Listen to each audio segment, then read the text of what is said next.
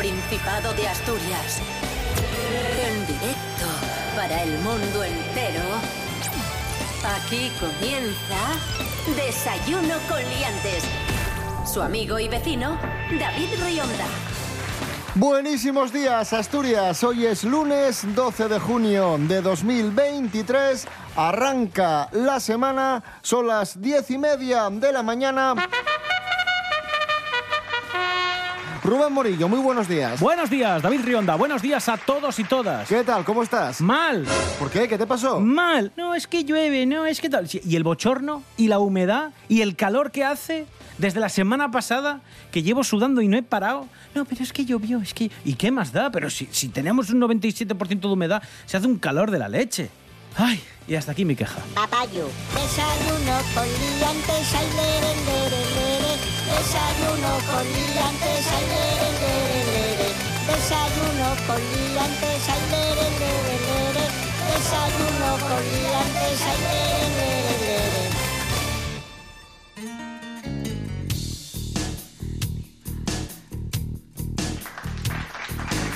Mary Coletas, buenos días. Hola, buenos días. ¿Qué tal? ¿Cómo están? Muy bien, Mary, y estamos muy contentos porque de ¿Por nuevo has, has entrado en acción Hombre. y has llevado a cabo una de tus investigaciones. Sí. En este caso has encontrado las máquinas expendedoras más extrañas, ¿no? Más rara, sí. Investigation by Mary Coletas. Investi- Investiga. Investiga. Investiga. Dios ello. Investigation by Mary Coletas. Es que fíjate que antes las máquinas expendedoras expendían cuatro cosas y ahora te encuentras máquinas expendedoras de, de todo. Expendedora de huevos. De huevos frescos. Y están en unas cajinas también refrigerados. Lo hace así en modo ascensor. Y tú lo coges para que no caiga. Luego unas máquinas que hay de gusanos. Y dirá usted, ¿pero ¿Cómo para de qué? gusanos? Sí, porque son los gusaninos que se usan de cebo para pescar. De- allí en, en los países donde hay mucha aceptación y mucha, bueno, mucha gente que va a pescar, se ponen estas maquininas en los muelles. Para que los que van a pescar, si no llevan el cebo, lo puedan comprar fresquito. Fíjate que pensaba que eran, que eran máquinas de, de gusanos, pero como aperitivo, de gusanos fritos. No, no, no, no. De gusano como cebo de pesca. Pero si las quiere para comer, sí que hay. Y esto es verdad. De máquinas de langosta vivas. Y le explico cómo es la máquina.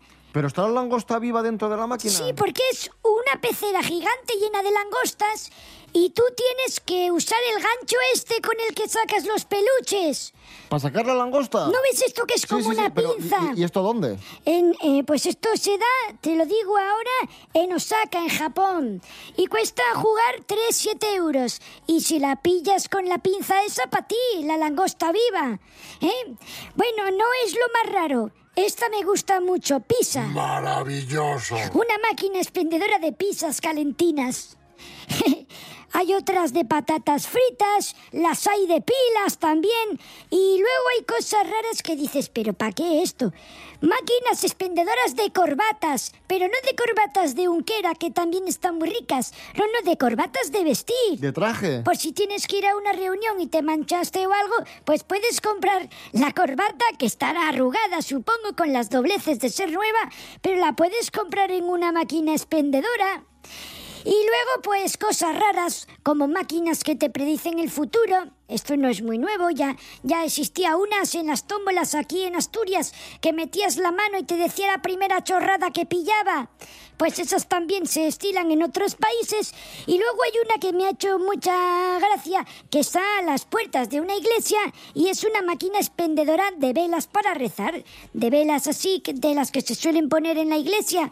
¿Vale? Pensando en, pues no sé, en lo que quieras. O las velas estas que se encienden de misa. Pues las puedes llevar y la puedes comprar en la misma iglesia, a las puertas de la iglesia, en una máquina expendedora.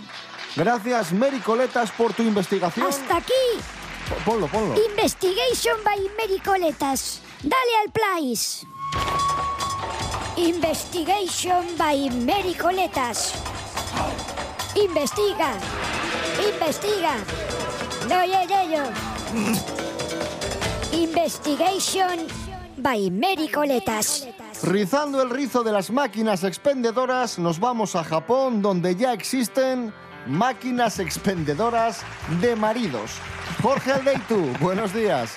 Muy buenos días, liantes. Sabemos que los japoneses nos llevan siglos de ventaja en muchos aspectos y uno de ellos es las máquinas vendi, las máquinas expendedoras, que nosotros aquí compramos pues latas de refresco, agua, algún snack, alguna chocolatina, pero ellos ya venden vitaminas, ropa interior, maquillaje, tienen un montón de temáticas y atención porque lo último que acaba de llegar a las expendedoras es poder comprarte a tu futuro marido o futura mujer. Es una máquina que vende esposas y esposos. Hay dos tipos de latas, que además unas son rosas, que, que, son las mujeres, otras son de color beige, que son los hombres, cuestan unos 20 euros al cambio y cuando te compras la lata te dicen un poco cómo es la persona, su edad, un poco sus gustos. Tienes a tu pretendiente dentro de una lata, pero esto no te asegura que vayas a tener una cita con esa persona.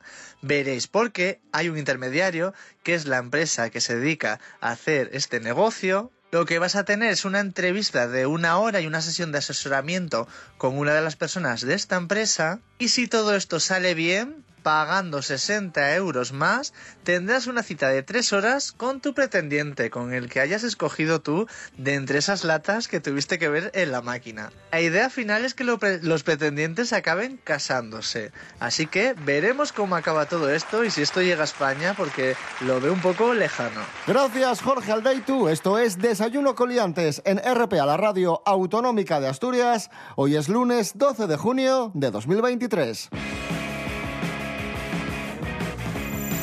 Desayuno con liantes. Hablamos del éxito internacional de un pianista asturiano, Martín García, que ha agotado las 22.000 entradas disponibles para sus 15 conciertos precisamente en Japón. Un total de 22.000 espectadores van a presenciar la gira que comenzó el 2 de junio en Osaka, donde las máquinas expendedoras de langosta, y va a concluir el 30 de julio. Después de Japón, estará en Corea del Sur, Polonia, Luxemburgo, España y Estados Unidos. Así que nos alegramos mucho por el éxito internacional de este gran pianista asturiano, Martín García, que toca así de bien. Ahí está.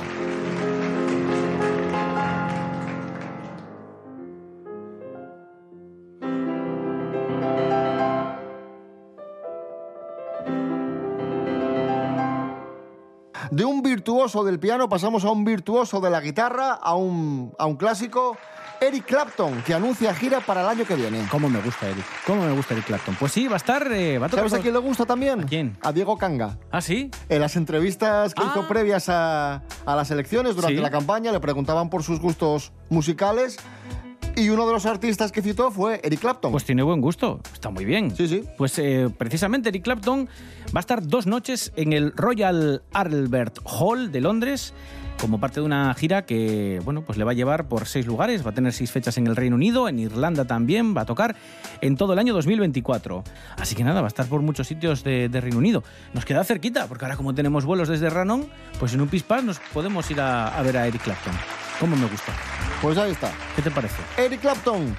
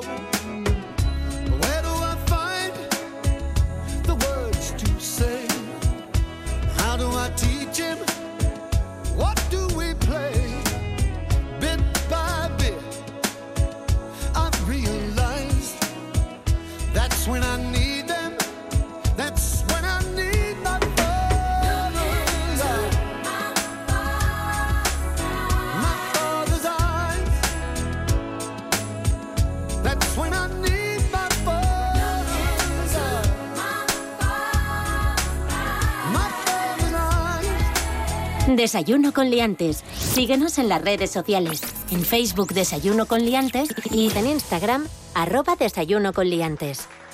Continuamos en Desayuno Coliantes en RPA, la radio autonómica de Asturias. En las elecciones autonómicas asturianas eh, mantuvimos la intriga hasta el final por aquello del voto emigrante. No sabíamos lo que iba a pasar hasta una semana después. Pero en un pueblo de Salamanca, en Puerto Seguro, lo tienen todavía peor. Lo tienen todavía, está todavía más abierta la cosa porque tienen que repetir las elecciones municipales. Vale, estoy un poco en shock ahora mismo. La Junta Electoral de Zona de Ciudad de Rodrigo ha aceptado la reclamación sobre la irregularidad que supone, atención, el haber sacado del colegio electoral la urna para llevarla a un domicilio particular. O sea, sacaron la urna en plan, a espera, ver. que para que vote Menganito. Se llevaron la urna, fueron con la urna por ahí, la metieron en una casa y la urna con las votaciones estuvo un tiempo indeterminado fuera de- del colegio electoral. Bravo. Bravo, bravo. Bueno, para darle una vuelta a los votos. Ay, ay, ay, ay, ay, ay, ay. Y ahora os preguntaréis, ¿y quién fue el iluminado que cogió la urna con las votaciones y se la llevó? Pues el alcalde, el alcalde de Puerto Seguro. Pero ¿cómo va a ser el alcalde si el alcalde es el que tiene que estar atento a que no pasen estas cosas? Y más en un sitio tan chiquitín. El alcalde de, de Puerto Seguro, en este caso del Partido Popular, fue el que cogió la urna y dijo, oye, vengo ahora mismo que tiene que votar Manolín y Pepín y traigo la urna otra vez. A ver, me río, pero El Partido Socialista recurrió y obviamente normal. van a tener que repetirse las normal, elecciones. normal. Eh, Es gracioso, pero es muy peligroso, ¿eh? Es peligroso esto. No, no, no, no. La verdad que no. España no es un jardín de infancia, aunque en ocasiones es verdad que lo parece. Esto es Desayuno Coliantes en RPA, la radio del Principado de Asturias. Hoy es lunes 12 de junio de 2023.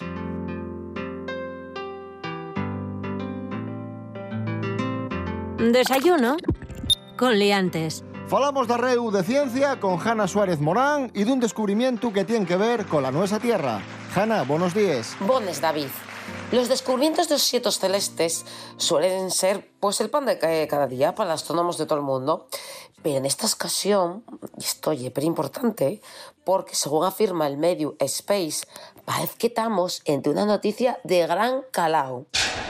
Y ye que, David, estamos hablando del descubrimiento de una cuasi luna.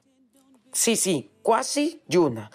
Esto es de un cuerpo predesu que sigue una trayectoria similar a la Tierra, acompañándola en el su alrededor del Sol. A ver, esto tiene semejanzas y diferencias con la nuestra luna. Vamos a contarlo.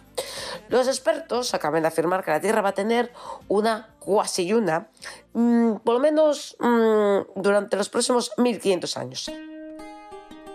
Y que el pasado 28 de marzo fallaron con el telescopio Pan-STARRS en Hawái un asteroide bautizado como 2023 FW13, que orbitaba alrededor de nuestro planeta. Los expertos, David, determinaron que esta especie de luna amiga llevan aliando por las nuestras cercanías desde el año 100 a.C. y aproximado va a seguir dando presente hasta el 3700 después de Cristo. ¿Quién va a ver esto, David? Bueno, nosotros no, pero alguien verá. Y eso sí está bien claro, pero tú ya que esto no representa que tenga peligro para la Tierra. A sencilles, trátase de un cuerpo diminuto en comparación a otros que gira alrededor del Sol. Ni beneficia ni tampoco perjudica. Así estamos, David, con una cuasi luna. Este mes de junio y dos sorpresas. Gracias, Hanna Suárez Morán. Estamos en Desayuno Coliantes en RPA. La radio más asturiana, la radio más prestosa. Esto ye RPA. La radio del Principado de Asturias. En Asturias, en Asturias, RPA, la autonómica, la nuestra. Desayuno con liantes.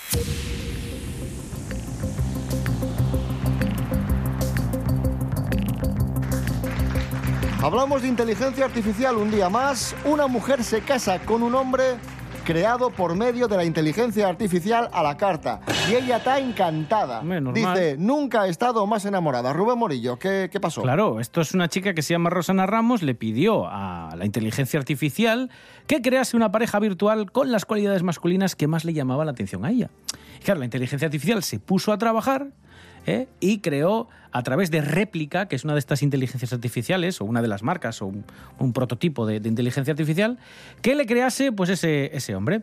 Y dice ahora esta mujer que que se aman, que, que ha creado el hombre ideal para ella y que nunca ha estado más enamorada de nadie en toda su vida. Dice, Eren, que así se llama, no tiene los complejos que otras personas tendrían. La gente viene con equipaje, actitud, ego, pero con él, con esta creación de la inteligencia artificial, con Eren, no tengo que lidiar con la familia, hijos o amigos. Poseo el control y puedo hacer lo que quiero. Esto fue lo que dijo Ramos de su novio creado por inteligencia artificial. La de mi madre. Hablando de robots, está entrando por la puerta Miguel Ángel Muñiz Jimmy Pepín, nuestro experto en cine, porque tenemos una noticia que tiene que ver con una gran saga del mundo del cine protagonizada por robots y vamos a hablar también de la inteligencia artificial aplicada al cine. En un momento que está entrando Miguel Ángel Muñiz por la puerta, así que nada, en unos segundos.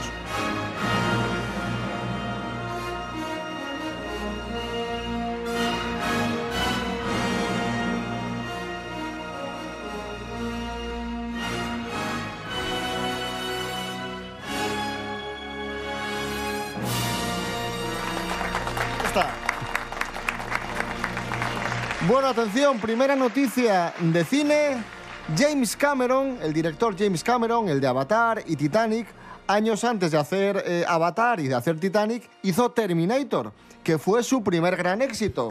Y atención porque James Cameron acaba de confesar, y esto ha generado bastante revuelo, sobre todo entre los fans de, de Terminator, que está escribiendo un nuevo guion de Terminator, pero que quiere ir poco a poco para ver cómo avanza el tema de la inteligencia artificial y aplicarlo al, al guion. ¿Cómo lo ves, Miguel Ángel? Sí, bueno, a ver, a ver lo que lo que sale al final de todo esto. Pero sí, se supone que es como que él quiere aprovechar los avances reales de la inteligencia artificial y tirar un poco el guion por ahí, en vez de hacerlo más eh, así de más de ficción como tomado de los robots como en Terminator en la original.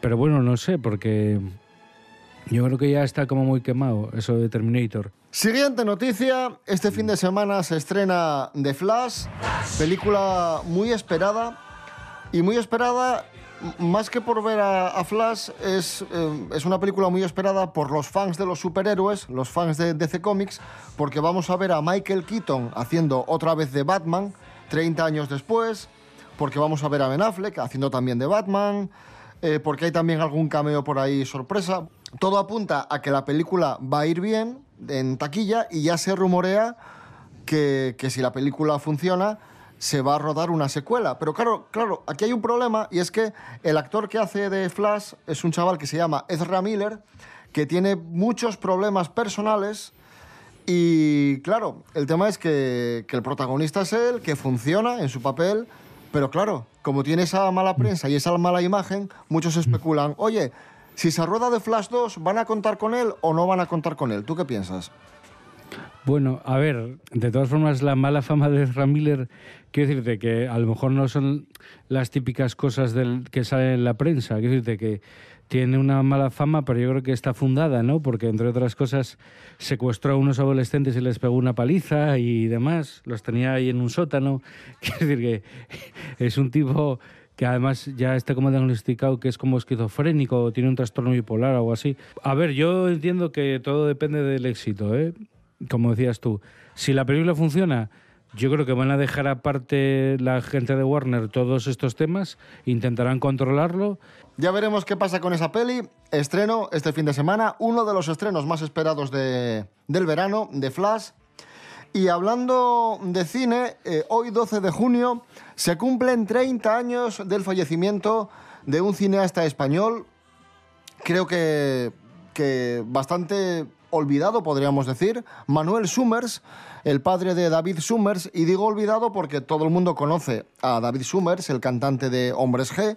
sigue de moda, sigue en activo, de hecho estuvo hace poco en Gijón con éxito, pero no creo que tantos recuerden a su padre, que fue cineasta, que fue humorista, que fue dibujante, que fue actor, que hizo un montón de cosas. ¿Qué recuerdas tú de, de Manuel Summers? Bueno, a ver, Manuel Summers fue un director bastante importante, el, pues te diría a lo mejor 50, 60, más o menos esa horquilla en España. Tiene películas muy importantes, por ejemplo, Del Rosa al Amarillo, La Niña de Luto, Juguetes Rotos.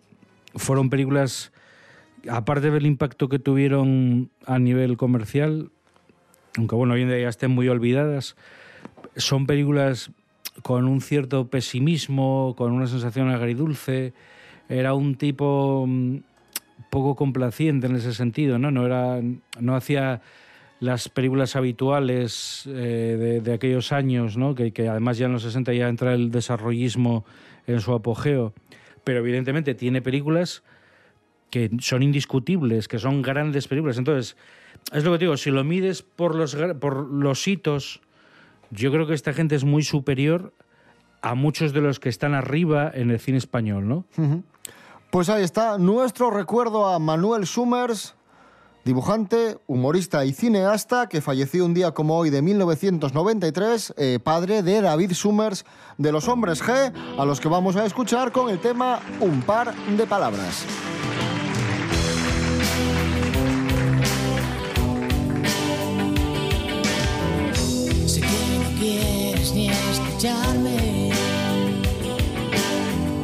Sé que ya todo terminó.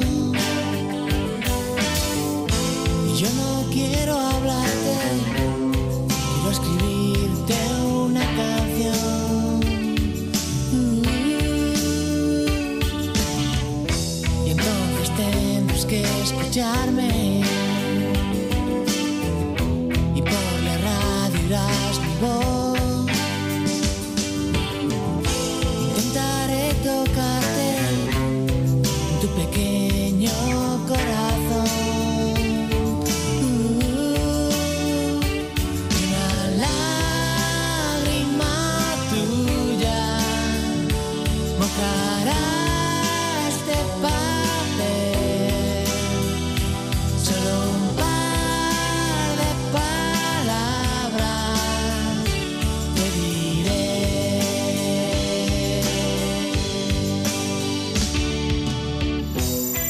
Desayuno con liantes.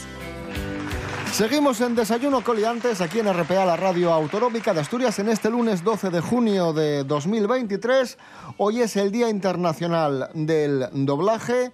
Y hablando de doblaje, lo primero decir que aquí en España tenemos un nivel de, de actores y actrices de doblaje espectacular. Y, y una cosa de la que vamos a hablar ahora, curiosa, interesante, es que muchas veces te pones a ver una película clásica o, o una película muy conocida, tienes en tu cabeza las voces de toda la vida, las voces con las que creciste eh, cuando veías esa película, y de repente hay, algo, hay algo que te chirría, dices, aquí, aquí ha cambiado algo, no es la misma voz. ¿Por qué se están redoblando películas? Películas clásicas o películas de hace... Bueno, y no tan clásicas, películas de hace Que no, 30 que no. años. ET, sin ir más lejos, cuando se, se añadieron algunas escenas de... Bueno, hay escenas que tenían rodadas y añadieron un ET por ordenador, se tuvo que redoblar otra vez la película y la rodaron, o sea, la regrabaron entera, lo que es el doblaje en castellano, y te saca mucho de la película, sobre todo para los que crecimos con esa película siendo pequeños, porque nos acordamos de frases icónicas que sabíamos de memoria y que las han cambiado en el doblaje. ¿Ha dicho teléfono? ¿Ha dicho teléfono? ¿No entiendes lo que está diciendo? Ha dicho teléfono. Casa. Eso es. Ahí está la casa de té. Y otro caso que yo también tengo muy presente es el de Esta casa es una ruina. Una película que está, tenía en casa yo en, en VHS, que la veía muchísimas veces porque me encantaba y que la han redoblado hace, hace algunos años. ¡Benny! ¿Te atreves a gritarme? Sí, te grito. Necesito ese dinero y tú me lo vas a prestar. ¡Ni hablar del asunto! Ya lo creo. No, no y no. ¡Benny! ¿Te atreves a gritarme? Sí, te grito. Necesito ese dinero y tú me lo vas a prestar. Ni hablar del asunto. Ya lo creo. No, no y no. En muchos casos es porque o se pierden los derechos del doblaje o porque el metraje está estropeado, ¿no? Que, el- que los brutos, digamos, el, el doblaje original está pues o muy trallado o no hay una copia de la que se pueda sacar para incluir en un DVD o en un Blu-ray. Sí. A ver, sí, hay, hay varios factores. Uno, uno de ellos es el que, bueno, los dos que has dicho tú, ¿no? Tanto tema de derechos, que, los derechos del, doblaje estén por ahí bailando y no se sepa muy bien quién los tiene, o que a lo mejor no se llega a un acuerdo económico eh, para, para comprar ese doblaje original, o bien que esté dañado, como tú decías, el material, de manera que esté en unas condiciones que, no te, que te marca más la pena hacer otro doblaje que restaurarlo. Eh, el problema es que a veces, a veces chirría, porque en muchas ocasiones sí puedes contar con el actor original o el actor que dobló esa película, pero si la película es muy antigua, pues no, y ahí es cuando ya chirría A otra ver, cosa. Claro, también esa es otra razón. El querer para que la gente, digamos, no sienta algo como muy antiguo, lo, lo redoblan, ¿no? Lo vuelven a doblar con voces de ahora, para que también al escucharlo te suene algo Más más, moderno, actual. ¿no? Sí, sí. ¿no? Y, y- y no te dé la sensación de, de ser algo como de hace 50 años. Pero ya te digo, eh, normalmente eh, puede ser como una mezcla de, de estos motivos. Otra razón que es la única que para mí lo justifica, aunque yo no estoy muy de acuerdo con ello, es cuando vas a sacar otra versión distinta de la película. Es decir, cuando me vas a sacar un montaje del director o una versión extendida, es decir, de alguna manera es otro, otra, otra película distinta. Hay Otra visión, demasiadas sí, alteraciones para que tú puedas utilizar el doblaje original. Vale. Entonces ahí yo soy partidario de todas formas de subtitular lo que añadas nuevo y dejar lo, lo que es lo que puedas dejar del original dejarlo. Pero si lo doblas esa sería la única razón yo creo por la que para mí estaría más justificado doblarlo. Y luego está ot- por eso digo, eso sería yo digamos una de las peores cosas del redoblaje. Otra es el cambio de texto, ¿no?